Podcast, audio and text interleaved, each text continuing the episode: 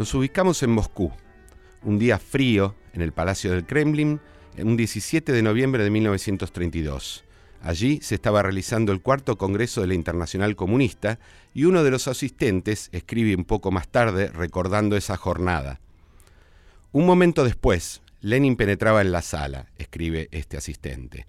Es una de las pocas apariciones en público después de la larga enfermedad. Sería su penúltimo gran discurso al que vamos a oír. Los delegados y la barra aplauden con entusiasmo, mientras todas las lenguas surgen vivas a Lenin y a la Revolución rusa. Estamos en presencia del más grande de los genios, del artífice que más ha trabajado para devolver a los obreros y campesinos rusos esos palacios, esas tierras que otrora fueran de la nobleza, de la burguesía, de los ricos. No hay tiempo de analizar la impresión que produce Lenin en nuestro ánimo, dice este asistente. Ya está en la tribuna y somos todo oídos para escuchar la palabra del maestro. Con qué claridad ponía en sus razonamientos. Lenin nos explicaba su opinión. Qué firmeza me llevaba mi ánimo y al de mi compañero de delegación, el camarada Juan Greco, esa opinión de Lenin que venía a justificar plenamente nuestra opinión sobre la nueva política económica. La impresión de los delegados será sin duda inolvidable, decía ya comentando el final de esta jornada. Lenin nos ha dicho bien claramente que el problema de la revolución es, en ciertas circunstancias, el problema de la organización del Partido Comunista, que el Partido Comunista debe saber unir a las masas obreras y campesinas para hacer la revolución, que su método no ha sido otro que el de comprender las necesidades de las masas e impulsarlas a la acción, que el triunfo de la Revolución rusa ha dependido de la capacidad del Partido Comunista para comprender a las masas campesinas y obreras, que la nueva política económica ha salvado la Revolución de noviembre. sabemos que hay dos calendarios y la Revolución de noviembre es en rigor lo que llamamos la Revolución de octubre. Y sigue permitiendo que bajo la dirección del Estado proletario prosiga el proceso de transformación económica de la Rusia actual en una verdadera economía socialista. Poco después, sigue este asistente, el público y los delegados van saliendo del gran palacio del Kremlin. El río helado y la nieve que cubre las calles no nos llama ya la atención. El frío inmenso no se siente. Estamos bajo la impresión honda, inolvidable, de lo que nos ha dicho el maestro, y pensamos que tienen razón. Esta narración, que en cierto sentido recuerda casi una especie de misa, un momento de éxtasis religioso, eh, tiene como autor a José Fernando Penelón. Penelón era el otro delegado que el, por ese momento, flamante Partido Comunista había enviado a Moscú para la reunión de la Segunda Internacional. Mencionamos a este personaje porque este personaje luego ha sido, no, vamos a decir borrado, pero la historia, la historia del propio Partido Comunista no le da demasiada, demasiada cabida, ya que eh, luego en, en las múltiples fracturas de este partido, Penelón no siguió con la línea oficial. Sin embargo, esta narración de Penelón tan sentida, es muy, muy impresionante la idea de que ni siquiera el frío del noviembre ruso, del noviembre de Moscú y el helado río Móscova podía alterar el calor del entusiasmo que había generado Lenin, eh, nos muestra claramente el impacto que, esta, que es individual en este caso, que produce en Penelón la presencia del héroe y del artífice de la Revolución de Octubre es que este impacto personal es también un impacto histórico. La Revolución de Octubre sin duda tuvo un impacto mundial y modificó las formas de pensar y de hacer la política. En muchos sentidos reintrodujo la revolución, el problema de la revolución en la política del siglo XX y es un tema que ya no abandonaría la política del siglo XX. Y entre todos aquellos que tuvieron un impacto importante por esta revolución están, por cierto, los partidos de la Segunda Internacional, partidos marxistas organizados de fines del siglo XIX, que ahora debían decir, debían tomar una decisión en relación a este nuevo hecho, el hecho de que finalmente existía en el mundo un Estado obrero.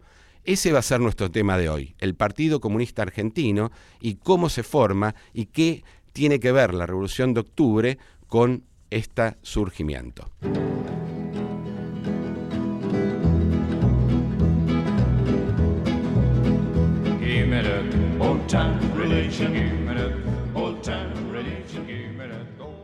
Buenas noches a todos. Estamos hoy en otro programa de Pasado Imperfecto. Bienvenidos. Bienvenido Luciano. ¿Cómo andas? Buenas noches Sabrina. ¿Cómo estás? Muy bien yo. Muchas gracias a todos por escucharnos, gracias a Lucía Chediek que está en la producción con nosotros, a Fernando Salvatori en la técnica. Nos pueden escuchar, además del vivo, ahora en la radio, también buscando nuestros podcasts en Spotify, Pasado Imperfecto, o en el podcast de Apple, o en la página web de la radio. Estamos en este episodio de Pasado Imperfecto junto con Hernán Camarero. Bienvenido Hernán, un gusto tenerte acá. Hola, ¿qué tal Sabrina, Luciano? Vamos a ir recorriendo con vos los inicios del movimiento obrero y hablar sobre el surgimiento y algunas características del Partido Comunista. Y en este sentido, casi cronológicamente, quiero empezar a, por preguntarte, ¿cómo surge el movimiento obrero en la Argentina? Bueno, siempre es un lugar común señalar la década de 1890 como un momento germinal. En realidad hay procesos previos, uno puede rastrear momentos, el momento embrionario de, primera gestación del movimiento obrero, puede empezar a reconocerse en las décadas de 1870, 1880. En la década del 80 se da un paso importante con la, forma, la transformación de algunas sociedades mutuales de ayuda mutua en las primeras sociedades de resistencia y la prefiguración de lo que van a ser los primeros sindicatos. Allí el peso, por supuesto, fundamental es eh, de algunos sectores de origen migratorio. Eh, para el caso de la, de la corriente que va a posteriormente derivar en la fundación del Partido Socialista, es muy, muy importante primero el papel de los franceses, un grupo de exiliados de la experiencia de la Comuna de París, y luego en los años 80 el papel de los socialistas alemanes. Con la fundación del periódico Forwards y de la asociación Forwards, ahí se conforma un núcleo que es fundamental para eh, ya en los años 80 avanzar en lo que va a ser en 1890 la edición de un periódico que es considerado uno de los periódicos fundadores del movimiento obrero en la Argentina, que es El Obrero. Ahí la figura clave es la de Germán Abel Aliemant. Eh, esa corriente va a tener un desarrollo significativo en los años siguientes. Se incorpora un grupo de eh, militantes provenientes del campo más intelectual o profesional. Ahí se empieza a destacar la figura de Juan B. Justo. Bueno, y luego la fundación de la creación de la vanguardia en 1894 y la del propio Partido Socialista Obrero Argentino en 1896 ya marca la consolidación de esa corriente. Paralela a la formación de esa corriente socialista está el anarquismo. El anarquismo comienza a tener mucha presencia ya en los años 80 eh, inicialmente con una impronta más en, su vertiente anarco-individualista o anarco-comunista, que era más bien reactiva la formación de organizaciones obreras, de, digamos, de desplegar la lucha reivindicativa, más bien planteaba la propaganda por el hecho, o la, este, privilegiaba la acción propagandística. Pero a partir de la segunda mitad de los años 90, sobre todo con la fundación del periódico La Protesta Humana, que luego más conocido como La Protesta, eh, se fortalece la otra corriente llamada organizadora, que es la que propugna la, digamos, inserción del anarquismo en el movimiento obrero. Esa vertiente es la que más se va a desarrollar y por eso una vez que entramos en el siglo XX, va a ser el anarquismo el que más preeminencia va a tener en el movimiento obrero superior a la presencia que tienen los socialistas. Esto puede explicarse, digamos, de algún modo, con el perfil que adopta el Partido Socialista en Argentina. Eh, sobre todo desde el momento que justo comienza a digamos, introducirle su impronta. ¿no? Esto lo ha explicado muy bien un viejo texto de José Aricó llamado La hipótesis de justo, que explicita cómo fue fundado, o más bien refundado el Partido Socialista, ya entrado el siglo, el siglo XX, bajo un modelo que lo presentaba como un partido obrero, un partido de clase, pero en donde privilegiaba fundamentalmente la acción política, la acción política electoral, política parlamentaria. Por sobre la sindical. Por sobre la, a la que propugnaba eh, que corrieran por canales muy separados.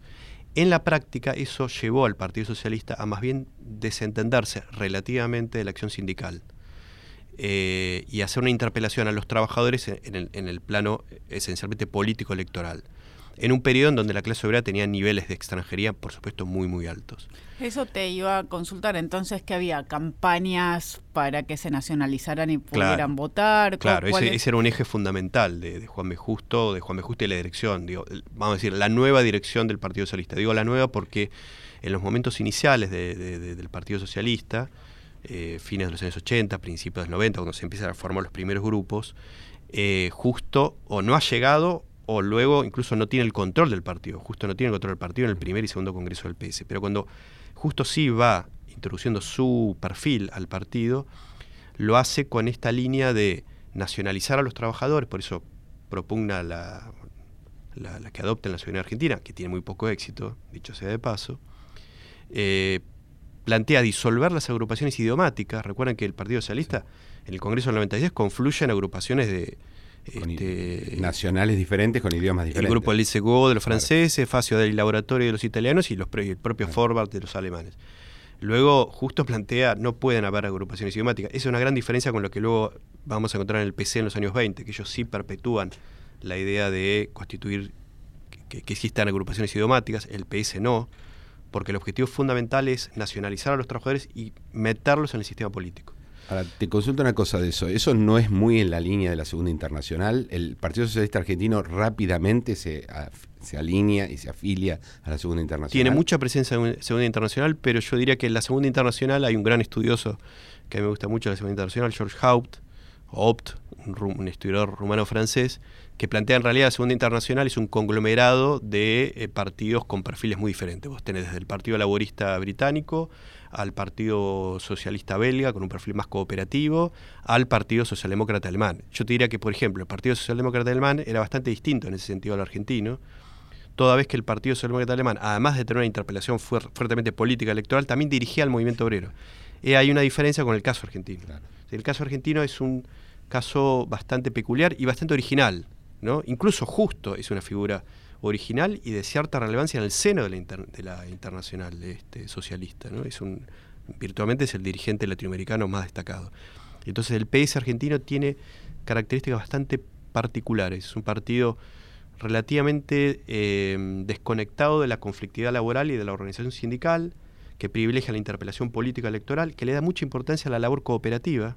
Para justo era una de las tres fuentes de acción eh, la, labor política, la sindical la enunciaba, más allá de que la desatendía, y la cooperativa, bueno, junto con la cultural. Entonces es un partido que tiene elementos de la tradición belga eh, y de un partido, algunos lo han comparado con, el con las versiones socialdemócratas de Australia y Nueva Zelanda, ¿no? un partido que tiene su, su impronta propia, ¿no? donde mezcla elementos distintos. Y volviendo al anarquismo, sí estaba más cercano a las organizaciones de los trabajadores. bueno, de hecho las crea, ¿no? En buena medida. Es decir, esto lo ha explicado en la famosa obra Juan Suriano, donde de alguna manera explicó, y hay un viejo texto de Ricardo Falcón donde también explicita por qué el anarquismo tiene ventajas para acercarse a esa clase obrera tal como es en Argentina a fines del siglo XIX y principio del XX. ¿Qué cómo es? Eso te quería preguntar. Y es una clase obrera, bueno, muy fragmentada, con la peculiaridad que tiene el desarrollo capitalista en Argentina, un mercado de trabajo, bueno, muy, este, muy elástico, en donde eh, que se expande sobre todo en los momentos de, cosecha, donde se, expande mucho la, la demanda de mano de obra, entonces se activa en ese momento, se desactiva en, otro. Entonces es un mercado de trabajo que constituye una clase obrera muy fluctuante, migrante, eh, que se alimenta, tiene la, esa quizás la gran especificidad de la clase obrera argentina, se alimenta eh, de mano de obra extranjera. Eh, por eso los niveles de extranjería, digamos, del proletariado argentino a fines del siglo XIX, principio del XX y bastante avanzado del siglo XX, las primeras décadas, es único en el mundo. Yo siempre digo que el, punto de comparación podría establecerse con el, la clase obrera norteamericana. En el sentido de Estados eh, Buenos Aires y Nueva York comparten ese perfil. Fábricas en las que coincidían trabajadores que hablaban diferentes idiomas. Yo apelaba a la imagen de Babilonia. Buenos Aires como una Babilonia en la cual, bueno, todavía el censo censo 1914 indica el 50% de extranjero en Buenos Aires, el del 1936 todavía es el 35% de la población extranjera. Pero en el mundo del trabajo la extranjería es muy superior, porque el perfil del inmigrante era el varón adulto extranjero eh, recién llegado, este que obviamente tomaba trabajo, los peor pagos frecuentemente, ¿no? es decir, en general la producción manufacturera industrial se abastecía de esta mano de obra extranjera, entonces el nivel de extranjería en la, en la producción manufacturera industrial todavía en los años 20 y 30 superaba largamente el 50-60%. ¿Y cuáles son los reclamos, los objetivos de estas organizaciones de trabajadores a los primera, las primeras décadas del siglo XX? Y al principio claramente es la cuestión de la reducción de la jornada laboral. Esa es un poco la, nave insignia con la cual además se conmemora por primera vez en Argentina en 1 de mayo de 1890, es decir, toma el llamado del Comité Obrero Internacional, de la, vinculada a la Segunda Internacional, de conmemorar el 1 de mayo como Día Internacional de los Trabajadores en homenaje a los, a los trabajadores eh, muertos en Chicago en el año 86. Y entonces cuando uno ve el, digamos, la orientación de la convocatoria que se hace en el Prado Español, donde se conmemora por primera vez, en el barrio Recoleta, donde se conmemora por primera vez el, primero de mayo, uno ve que la cuestión de la jornada de ocho horas, es decir, ocho horas de trabajo, ocho horas de descanso, ocho horas de, entretenimiento, de esparcimiento, aparece como un tema fundamental. Pero luego hay otras reivindicaciones muy sentidas. Por ejemplo, la lucha contra el trabajo de destajo, es decir, el pago que no sea, no sea según trabajo, claro. según trabajo, según productividad.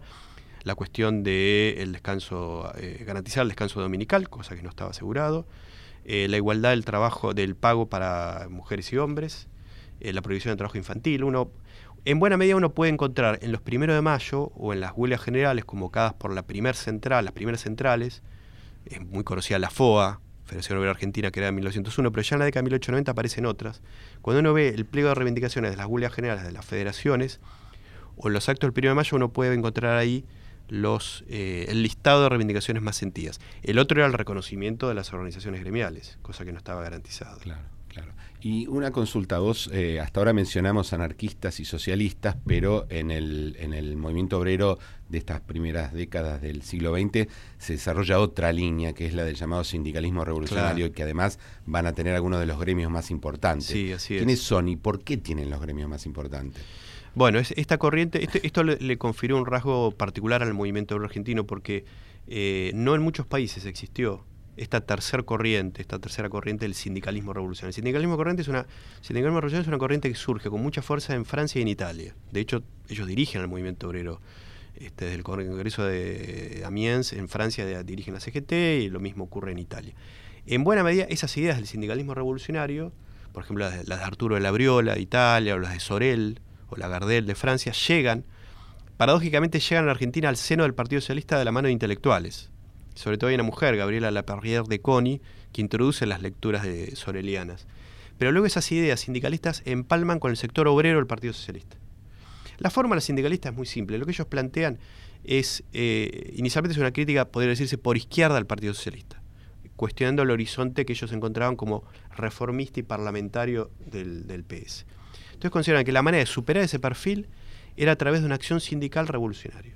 Es decir, que la línea revolucionaria se aseguraba a través de la acción sindical y la acción directa propia del sindicalismo, es decir, la, huelga general, la lucha reivindicativa, que ellos creían que podía derivar hacia un contenido revolucionario. Entonces ellos plantean que la única forma de, agrupación de los trabajadores, la, más genuina, es el sindicato, y plantean que el partido, digamos, de un modo que el término partido obrero, partido de los trabajadores es una contradicción, toda vez que todo partido, en tanto tal y actúa en el sistema político que es burgués, dicen ellos, es un partido burgués. Es decir, la denominación partido obrero es, eh, eh, es un oxímoron. es, imposible. Entonces ellos cuestionan, vetan la, forma, la forma partido y privilegian la forma sindical. Inicialmente con una orientación tan revolucionaria que a veces en esos primeros años, la corriente surge acá hacia 1905, 1906, uno la puede confundir con el anarquismo. De hecho, para los anarquistas apareció una corriente que de algún modo les, daba, les otorgaba la verdad. ¿no? El anarquismo dice, bueno, efectivamente esta es una corriente sana del Partido Socialista. Rápidamente los anarquistas empezaron a entender que no, que, que, era una corriente que sostenía cosas distintas y que fue limando, digamos, esa orientación más revolucionaria y tornando las características que con el paso del tiempo va a tener el sindicalismo hacia contenido más pragmático, eh, más negociador, eh, más antipolítico en el sentido de rechazar al Partido Socialista, más no rechazar el vínculo con el Estado o el diálogo con el Estado. Y eso se comprueba cuando llegan los radicales al gobierno y comienza Irigoyen a iniciar eh, tratativas para dialogar con los sindicalistas y un poco lo que vos señalabas, Luciano, ellos son muy fuertes, fundamentalmente en dos grandes gremios, que son los gremios centrales para un país y una economía agroexportadora como la Argentina, que son los ferroviarios y los marítimos la FOM, la Federación Obrera Marítima, y la FOF, Federación Obrera Ferrocarrilera, que luego toma el nombre de Unión Ferroviaria. Ahí esos son los dos grandes bastiones de la corriente sindicalista. Pero ya con la llegada de Irigoyen en el 16 es una corriente que ha mutado, otra vez digo, hacia un perfil mucho más pragmático, dialoguista, negociador. Ahora, aún así mantienen la idea de una identidad sólidamente obrera, ¿no? Exactamente. Esa, es lo que no cambia. Exactamente. La, clave del sindicalismo es una, es una corriente bastante particular, es una corriente muy obrerista y unionista. Es decir, en función de preservar la unidad del movimiento obrero, por eso son eh, antipolíticos o antipartidarios. Y, luego eh, propugnadores de la neutralidad ideológica. Es decir, ellos planteaban los partidos, las ideologías dividen al movimiento obrero.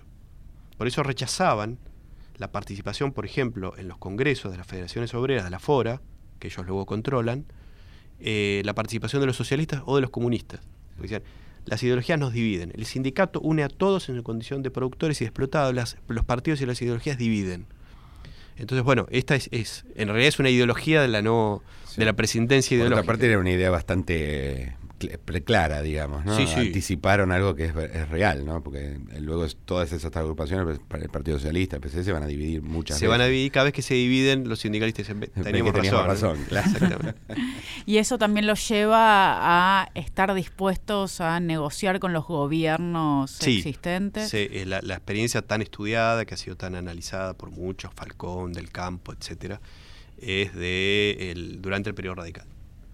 Eh, además porque Irigoyen quiere cultivar esa relación, porque es un negocio, en un sentido, un negocio político para, para Irigoyen, para los radicales. Es decir, Irigoyen quiere, ¿dónde puede sacar más votos? Claramente entre los trabajadores, quiere que esos votos no vayan al Partido Socialista, que es un gran competidor, sobre todo en la capital, y por lo tanto el acuerdo es natural. Es decir, a Irigoyen le conviene cultivar las relaciones con los ferroviarios, los marítimos, y, y secretamente confiar en que esos dirigentes sindicalistas dejen correr un voto obrero al radicalismo, cosa que ocurre. Que sucedió, claro. ¿Qué sucede? Si no, no se puede explicar la contundente reelección de Irigoyen en el 28. Es decir, en ese electorado hay mucho voto de trabajadores. En ese momento Irigoyen ya tiene además un discurso muy específico para, para los trabajadores. Absolutamente. Y los ferroviarios en general se decía eso, ¿no? Que así, así es. Mayoritariamente. Cuando uno el otro día estaba viendo el... Eh, el, no sé si lo recuerdan, ese, esa filmación de la campaña radical del 28 y el discurso irigoyenista es un discurso notablemente obrerista ¿no? y, paternalista, de un paternalismo obrero, o sea, Irigoyen, el amigo, el padre de los trabajadores. Es decir, hubo una orientación a ganar el voto obrero y lo hicieron, lo lograron. Entonces, porcentajes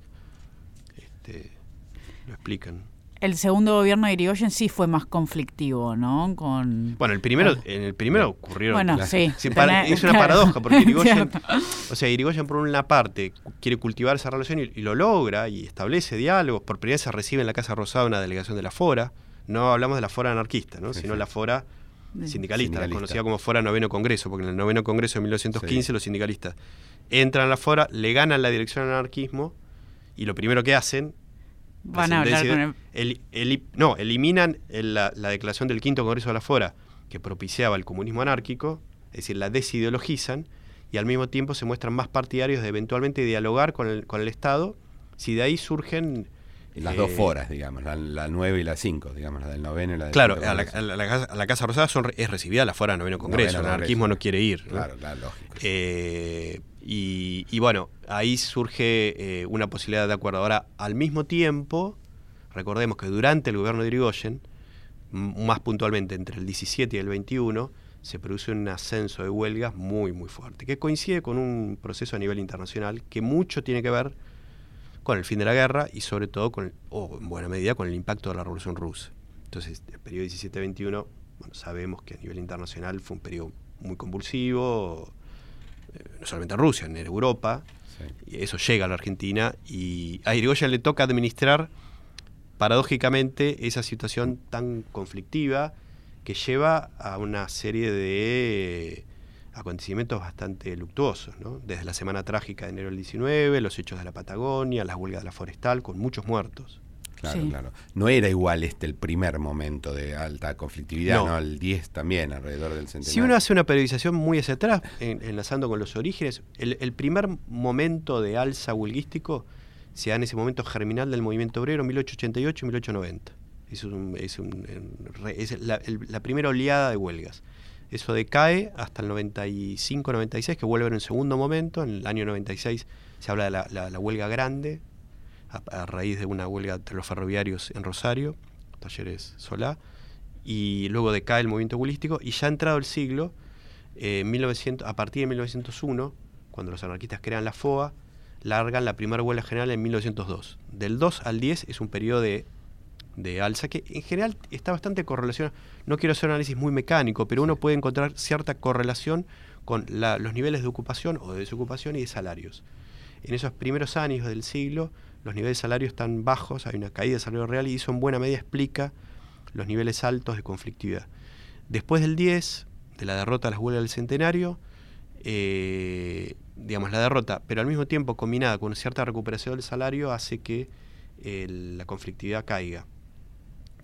Luego viene la crisis por la guerra, a partir de 1913, sube la desocupación, eso hace que la huelga decae naturalmente y se reactiva. ¿En qué momento? ¿Por qué en 1917?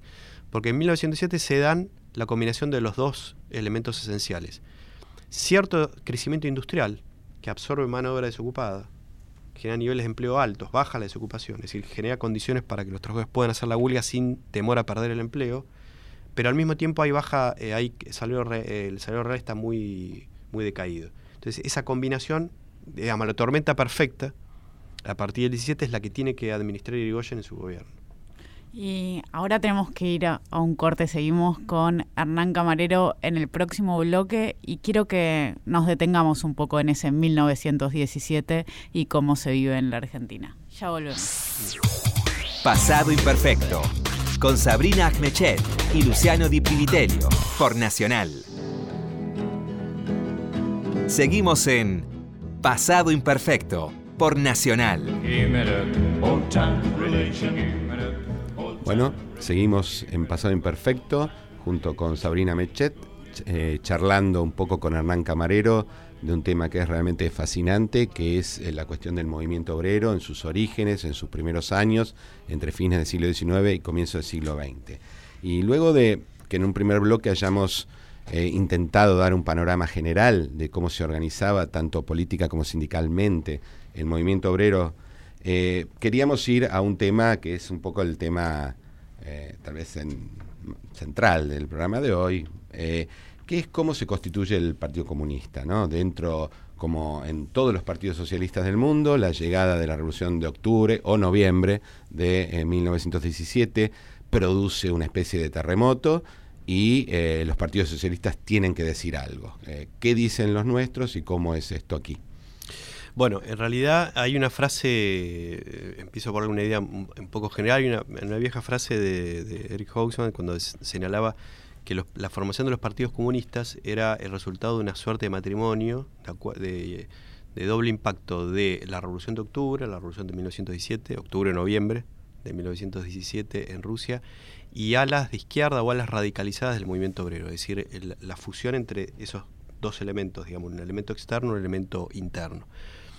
Eso no fue siempre así, y sobre todo en América Latina. Cuando uno estudia la, formación de los partidos comunistas en América Latina, la verdad que siguió caminos muy distintos, bastante distintos. Por ejemplo, en Chile el Partido Comunista surge de la virtual transformación completa, total del Partido Socialista. Es decir, el Partido Obrero Socialista, fundado por Recabarren en 1912, directamente se convierte en el año 2021 en Partido Comunista, la totalidad, y, deja a Chile sin Partido Socialista, que se reconstituye en 1933.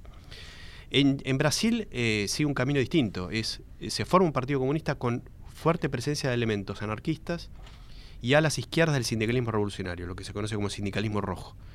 El caso argentino es bastante clásico, porque eh, la formación del Partido Comunista, que ocurre en términos formales en diciembre de 1920, cuando se hace un congreso de fundación de un partido con ese nombre, es decir, Partido Comunista Sección Argentina del Internacional Comunista, es decir, tomando las eh, indicaciones de la circular Sinoviev.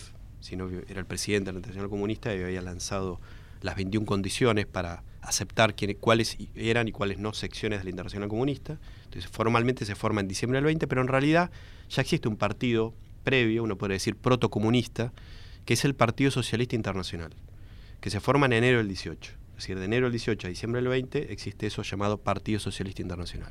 Ya tiene todos los, o muchos de los condimentos me corrijo, no todos, después podemos hablar de cuáles, no, cuáles sí, cuáles no, de lo que va a ser el futuro Partido Comunista. Ahora, ese PSI, las siglas son iguales que las del PSI Independiente, tal cual, formado en el 27, que es una ruptura de otro, en otro sentido del Partido Socialista. Eh, ese Partido Socialista Internacional, fundado en enero del 18, es el producto de una tendencia, una corriente de izquierda en el seno del Partido Socialista de Juan B. Justo, que viene actuando desde 1912.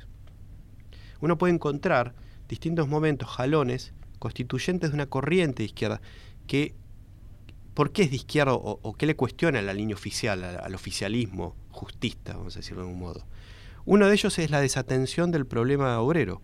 No casualmente son estos, sobre todo jóvenes y obreros del PS, los que constituyen eh, la experiencia en 1914, lo que va a ser el Comité de Propaganda Gremial, que lo que busca es vincular al partido con precisamente con el movimiento obrero sobre la idea, sobre el balance de que el Partido Socialista desatendía la cuestión sindical. Y, perdón, y, la revolución como método también está. Eh, bueno, ellos como eh, plantean que el, eh, quizá no la idea de no, no, no de manera tan, tan clara, ¿no? un perfil, pero sí ellos señalan algo, sacan un, periódico en 1912 que se llama Palabra Socialista y rápidamente ellos encuentran una etiqueta que les resulta útil, que en un sentido uno puede decir que es un poco torpe, que es la de señalar que el Partido Socialista en la Argentina, dirigido por Justo, es bernsteiniano. Claro, eso, eso te iba a decir. Lo, cual es complicado. ¿Qué, quieren decir con eso? Que, bueno, en 1899 a 1900 se había producido la llamada crisis del revisionismo en el Segundo Internacional y, bueno, Edward Bernstein planteaba eh, la idea de, eh, bueno, abandonar la idea de revolución que todavía germinaba en la socialdemocracia alemana. Recordemos que la socialdemocracia alemana, era el bastión de la Segunda Internacional. Eh, contra las ideas más bien defendidas por Kautsky, porque en realidad es una discusión por el legado del marxismo, o sea, el el, camino, ¿no? el camino hacia la transformación. Barsen plantea un camino evolutivo, un camino gradual que abandone la perspectiva de la revolución y la llegada al socialismo a través de reformas sucesivas. Y ese era el camino adoptado. Eh, bueno, se parecía. En eh, ¿Por qué es, no es del todo estricto decir que, el que Justo y el Partido Socialista Argentino que él moldea es barsteniano? Porque incluso la relación de Justo con el marxismo era bastante peculiar. El propio Justo no se definía eh, completamente marxista. Es decir, tomaba elementos del marxismo, sobre todo la crítica a la economía política, eso era algo en lo que justo se había destacado. Recordemos que había traducido el primer tomo del Capital al, castellano. Entonces, la crítica a la economía política, eso, eso es, digamos, muy marxista en justo. Pero todo lo que tiene que ver con eh, la dialéctica hegeliana y la vuelta de tuerca, digamos, que hace en el terreno de la filosofía el marxismo, era un terreno en el cual justo se mostraba totalmente, o en buena medida, desinteresado. Entonces, yo diría que la relación de justo y de este primer partido socialista con el marxismo es una relación que toma elementos, pero también elementos, digamos, de un eh, liberalismo democrático. que siempre justo eh, consideró que había que recuperar esas tradiciones democrático progresistas, democrático populares. En realidad decía que el Partido Socialista, que para él era el único partido que existía en Argentina, porque era un partido de ideas, era el que más fe hacía o más consecuente era con esas mejores tradiciones democráticas, progresistas, populares que podían hallarse en Argentina. Entonces, ahí hay una combinación bastante peculiar entre elementos del marxismo y elementos de un liberalismo progresista. En ese sentido, llamarlo barsteniano este, no es del todo adecuado. Bueno, estos jóvenes encuentran eh, elementos para acusar al partido, eh, orienta, eh, verlo en, este sentido. Y, bueno, luego, en el año 17, hay otro asunto, dos asuntos que son definitorios. uno es la cuestión de la guerra, es decir, planteaban cuando el Partido Socialista Argentino se muestra relativamente permeable a votar o avanzar en la idea de la ruptura de relaciones con Alemania, cuando se producen los incidentes, los buques argentinos son hundidos, y la bancada socialista, en ese momento el socialismo tenía un senador eh, del Valle Borlosé, tenía varios diputados, y la bancada socialista se muestra partidaria de votar en defensa del comercio exterior, ahí esta, esta línea interna que venía existiendo desde el año 12, luego en el 14 con el Comité de Propaganda Gremial, etc., en el 17 coagula ya en una tendencia que se expresa en el Congreso, el famoso Congreso de la Verdi, del Teatro Verdi, en donde el Partido Socialista debate y, y esta línea gana el Congreso, planteando que el partido no puede eh, apoyar eh, la ruptura de relaciones eh, y de ese modo violentar lo que ellos consideran bueno, la violentación de un principio socialista que era la oposición a la guerra. Entonces la corriente se viene formando por este tema, pero luego en Palma, hacia fines de año, también con la cuestión de la Revolución Rusia, las diferencias en torno a esta cuestión. Obviamente la, dirección mayoritaria del partido tiene una mirada negativa de la acción bolchevique. Cuando uno lee el periódico La Vanguardia, bueno, en mi libro reconstruí con bastante detalle el, modo como lee la, revolución. No la de febrero, la de febrero por supuesto la apoya. a favor, claro. claramente. Incluso hay, quizá no tengamos tiempo, pero es un momento en el que el Partido Socialista recupera incluso la idea de revolución. O sea, la revolución de febrero es una revolución democrática que da inicio a una era de, ellos dicen, de revolución socialista en el mundo. Es decir, es una causa a favor de los trabajadores porque se tiró abajo un régimen oprobioso como era la autocracia zarista. Entonces, ha triunfado, está triunfando en el mundo la causa de los trabajadores de la libertad y eso hay que apoyarlo y apoyar al gobierno provisional y apoyar a los soviets, porque los creen un organismo eh, donde los socialistas están y que va a, a cogobernar, digamos, con el gobierno provisional. Por lo tanto, la acción bolchevique, la Revolución de Octubre, es mirada como, eh, como una acción completamente negativa. Ese doble apoyo también muestra lo, difícil que debía ser entender lo que estaba sucediendo en Moscú eh, en función de las noticias, del modo en que llegaban las noticias. Absolutamente.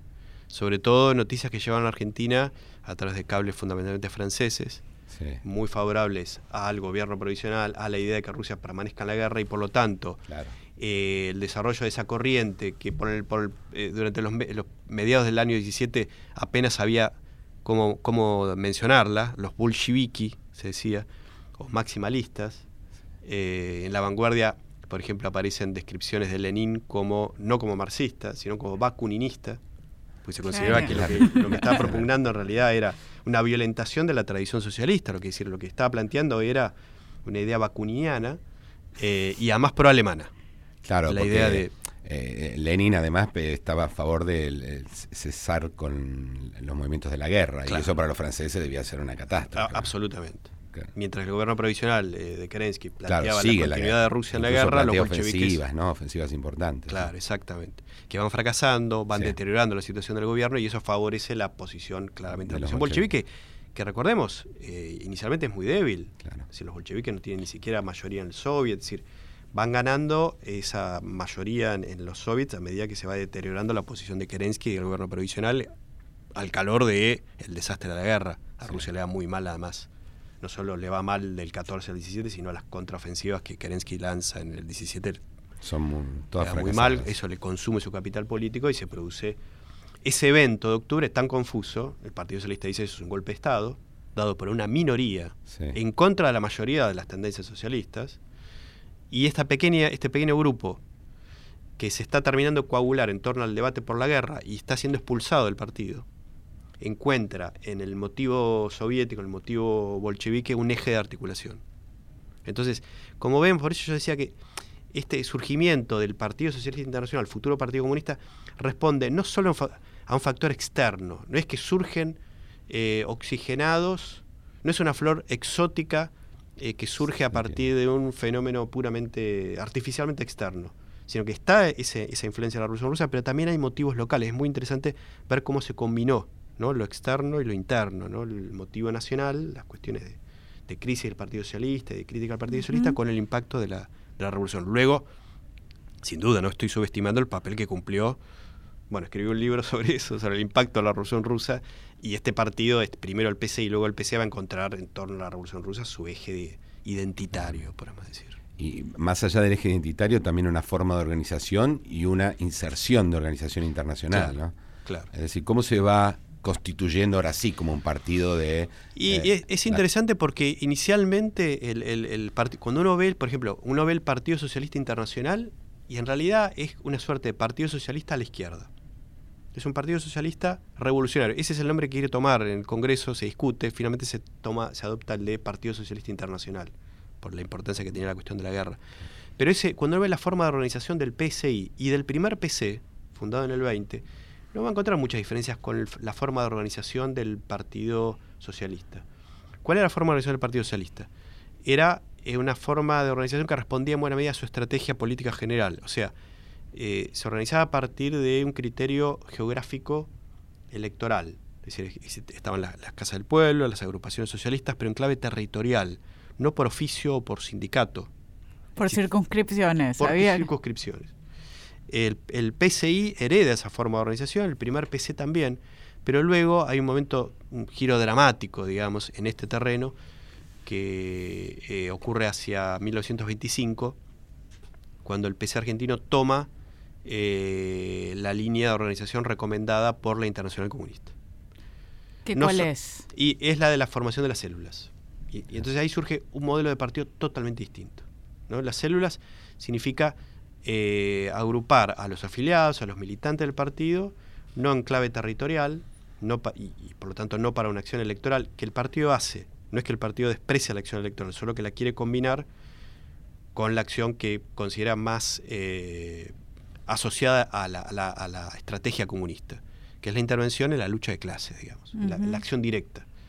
Y una acción directa hecha no desde afuera del ámbito fabril, del ámbito de la producción, sino dentro del ámbito fabril. Y entonces, en ese sentido, surge ese organismo, yo abusando un poco de un término de Charles Steele y de repertorio, de los repertorios de movilización, utilizo el concepto de repertorios organizacionales. Encuentro que la célula es un repertorio organizacional que define un tipo de partido eh, muy distinto al que puede hallarse en Argentina. Digamos, el Partido Socialista se organiza en agrupaciones territoriales, los radicales en comités, bueno, los comunistas en células de empresa, células de que agrupa a los militantes del partido por lugar de trabajo. ¿Y para qué sirve una célula? Para hacer acción clandestina, inevitablemente, porque esa es la, la función. Tampoco estoy descubriendo nada que no haya dicho hace muchísimos años este libro de Maurice Duverger cuando plantea los modelos de partido y encuentra que el modelo de partido organizado en células, que es prototípico de la Internacional Comunista, es un modelo casi único. ¿Y en qué estamos pensando? ¿En qué te- en sabotajes? ¿En qué Eh, tipo de bueno, en, en primer lugar que- organizar, eh, eh, organizar a No. los militantes del partido en una, en una fábrica, en una empresa. Eh, el organismo, la célula tiene que ser un organismo de mínimo 3, 4 militantes hasta 15 a 20, no más. Si había más se subdividían en otra célula. Y para acción, hacer acción, sí, sin duda antipatronal, organizar a los trabajadores sin que eh, los patrones descubrieran esa acción eh, y canalizar las demandas laborales. Yo encontré que un instrumento muy útil para la formación de las células son los periódicos de, empresa. Si los comunistas empiezan a sacar periódicos fabriles, donde intentan canalizar justamente las reivindicaciones puntuales de cada fábrica que tienen los trabajadores. Y en esos periódicos, eh, lo que uno va a encontrar mucho, eh, paradójicamente, más que mencionar el nombre del patrón, el elemento más odiado es el capataz Claro, es que está en contacto, ¿no? el que está en contacto diario. Entonces lo que hacían los comunistas era, en, en las, en esos periódicos de célula, sobre todo darle lugar a lo que se llamaban las cartas de obreros, es decir, que los obreros escribieran sus denuncias del, del trato soez, del maltrato de los capataces, eh, y que fuera entonces un canal de, digamos, esa resistencia laboral ¿Y sorda. estas ¿no? células tenían a su vez alguna conexión con lo que sucedía en otras fábricas? ¿Había una forma...? Bueno, sí, la- la- la- la- las células a su vez se reagrupaban de acuerdo a la rama en la que se desempeñaban, ¿no? Es decir, había, el PC a su vez tenía agrupaciones sindicales eh, que a su vez se coordinaban en los comités regionales, de- de- dentro de los cuales el más poderoso claramente era el de la capital federal. Es un, es un partido, en ese sentido, muy parecido al que ocurría con el Partido Socialista El socialismo, claro. bueno, que tiene que ver con cuestiones demográficas y tiene que ver con algo que quizá no, no dije al comienzo, que es Buenos Aires es durante mucho tiempo, durante todo este periodo que estamos hablando, el lugar donde se articula el mundo del trabajo más, Intenso, más abigarrado, más más intenso, y el movimiento obrero tiene su bastión fundamental. Claro. Y, decíamos que los socialistas tenían, eh, sobre todo, justo esta impronta de nacionalizar y de tratar Sí. de eh, imponer el eh, castellano como el único idioma de, Sí. dentro del partido. ¿Qué pasa con los comunistas y los inmigrantes, sus Muy- una lenguas, cosa sus muy costumbres? Una cosa muy distinta. Eh, ellos, ellos, ahora, ¿por qué ocurre? Eh, el Partido Socialista se, eh, digo, avanzado en los años 20, 30, es, muy claro, de igual modo que los sindicalistas, que la corriente sindicalista que se hace fuerte en la FORA y luego en las centrales que suceden a la FORA, la USA, Unión Sindical Argentina, esas dos corrientes eh, van a ganar preeminencia sobre todo entre los trabajadores de servicio y el sector transporte. Es decir, ferroviarios, marítimos, municipales, empleados de comercio. Y tienen menor presencia en los sindicatos, en las organizaciones del de la producción manufacturera e industrial, donde estaban los trabajadores peor pagos y con menor nivel de legislación laboral, o de, digamos, de desprotección laboral. Muy distinto a lo que ocurría, por ejemplo, con los ferroviarios. Cuando uno ve los ferroviarios, la década del 10, desde el 20, ya los ferroviarios comienzan a tener una serie de conquistas. Joel Horowitz llega a señalar ya para los años 20 que los ferroviarios son una suerte de élite obrera, con un nivel salarial y de conquistas laborales impensadas en los trabajadores del sector manufacturero. Por ejemplo, metalúrgicos, no casualmente la semana atrás que estalla con una huelga de la fábrica metalúrgica Bacena en el, en el 19, los textiles, los trabajadores de la carne, de los frigoríficos, los trabajadores de la construcción, de la madera, de la industria del vestido. Ahí es donde yo lo que, una de mis hipótesis es que hay una suerte de cierto vacío de organización y de representación. Y, los comunistas van a terminar ocupando ese lugar. Un lugar que eh, muy dificultosamente lo venían ocupando los anarquistas, pero los anarquistas es muy obvio que después de la década del 10 y del 20 están en un proceso de declive progresivo. Ante ese declive del anarquismo, el PC tiende a ocupar ese espacio. Y son los trabajadores, casualmente, en ese sector, donde los inmigrantes tienen mayor peso, es decir, la extranjería es mayor. No ocurría entre los ferroviarios o los marítimos. Entonces, el PC gana mucho obrero inmigrante, mucho obrero extranjero. Entonces, le resulta natural mantener las llamadas agrupaciones idiomáticas. Es decir, que los obreros, militantes, eh, yo llegué a reconstruir la existencia de 10 agrupaciones idiomáticas. Las más importantes se imaginan cuáles. La italiana, la agrupación comunista italiana, y la agrupación comunista israelita, que es la que agrupa a la mayor parte del...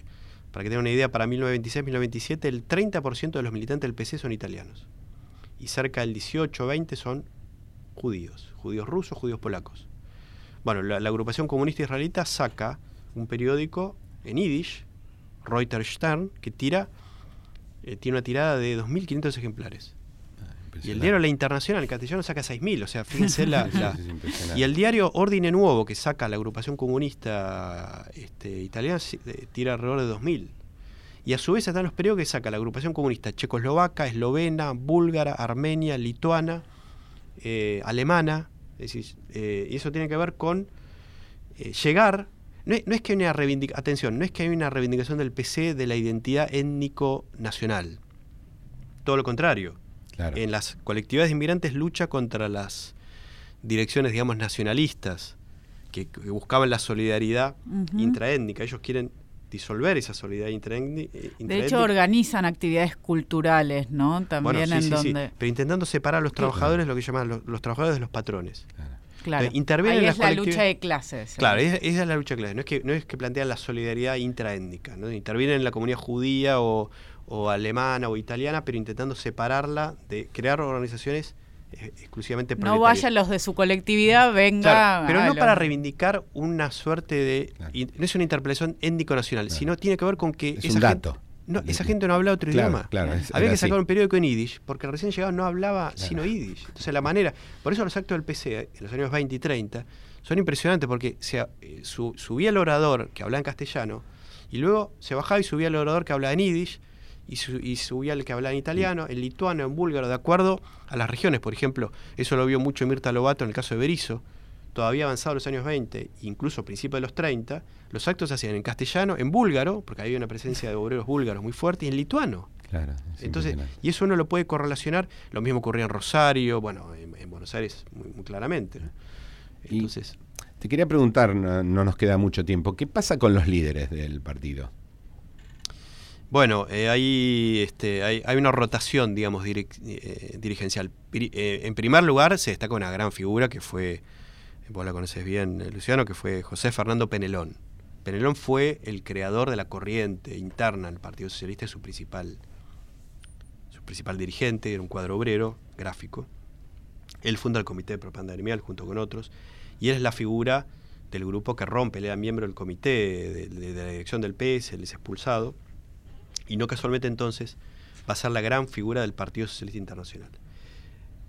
Paradójicamente, en los primeros años no se destacan tanto las dos figuras que luego están llamadas a ocupar eh, el, lugar central, el lugar central, que son Vittorio Codovila, un inmigrante italiano, llegado al país en 1912, no hacía mucho, y Rodolfo Scioldi. Eh, inicialmente Penelón es la figura pública este, claramente dominante, es un dirigente obrero, es dirigente de la FORA, sea, está en la dirección de la FORA, es la figura pública del partido. eh, va a ser nombrado secretario general, va a dirigir el periódico La Internacional, incluso tiene vínculo con Moscú, viaja a Moscú en el Congreso del 22. Eh, es decir, combina casi todos los roles. ¿eh? Mientras que Codovila se va proyectando como un dirigente más bien en el plano interno, cultivando cada vez más los, los, los, vínculos con Moscú, con la Internacional Comunista, y Scioldi se repliega a un plano, a un plano de, también de dirección interna, eh, era un dirigente bastante capaz, sobre todo con ciertos vínculos con la lid letrada, es decir, tenían perfiles distintos. Penelón casi cumple todas las funciones de ser un dirigente con peso interno, pero además con mucho conocimiento externo, porque además él es elegido eh, bastante, de manera bastante rápida concejal en la Ciudad de Buenos Aires en el año 18, luego es reelecto en el 26, y bueno, lo que va a ocurrir con Penelón es eh, lo que va a ocurrir con tantos partidos comunistas. Porque él no se lo recuerda. Eh, no, no se lo recuerda porque cae en desgracia. Es decir, es expulsado. Es expulsado en el año 27. Cuando el, Partido Comunista adopta la estructura celular en el 25, lo hace de la mano de un fenómeno conocido en la historia de la Comintern, de la Internacional Comunista, como procesos de bolchevización. Eso supone un proceso de rigidización de burocratización de los partidos comunistas, en sintonía con lo que está ocurriendo en todo el régimen soviético y en el internacional. Eh, y como parte de ese proceso de bolchevización, no casualmente, tiempo después Penelón, que era el único o el dirigente que mayor conocimiento público tenía. Muy popular era, claro. Muy popular. Y base obrera, además, mm. eh, termina siendo desplazado por una nueva dirección que hacía que su poder fundamental tiene que ver con sus vínculos con Moscú me refiero a Codovila y a Yoldi. Entonces el 27 Penelón es desplazado, es expulsado del partido, él arma una suerte de partido comunista paralelo. Eh, vos sabés que luego ese, en los años 30 toma el nombre de, Concentración, Obrera. Y le va muy bien electoralmente en la capital. Y le va bien en la capital federal, porque es una... Es un... con más votos que... No, no en los 30 donde no podía participar para el Partido Comunista, pero los 20 tiene más votos que los comunistas. Claro, claro. Eh, y entonces el Partido Comunista ya eh, define su dirección histórica esa dirección histórica es esa dupla Codovila-Yoldi, que van a ser los dirigentes máximos del partido en los siguientes. Sí, en las siguientes décadas. Sí, en los siguientes 40 años. Vas a tener que volver, Hernán. vamos a tener que hablar qué pasa, poder recorrer un poco de, este paso entre la lucha de clase contra clase a, otra estrategia que también va a tomar el PC, que es la frentista. Así que el Frente Popular, claro. Muchísimas gracias, Hernán Camarero, por estar acá. Nos vemos eh, en un próximo programa sobre el Partido Comunista y mientras tanto, Luciano, nos vemos la semana que viene con más Pasado Imperfecto. Sí, buenas noches a todos. Gracias, Hernán, de nuevo. Fascinante el tema. Buenas noches a todos. Hasta la semana que viene. Chao, chao.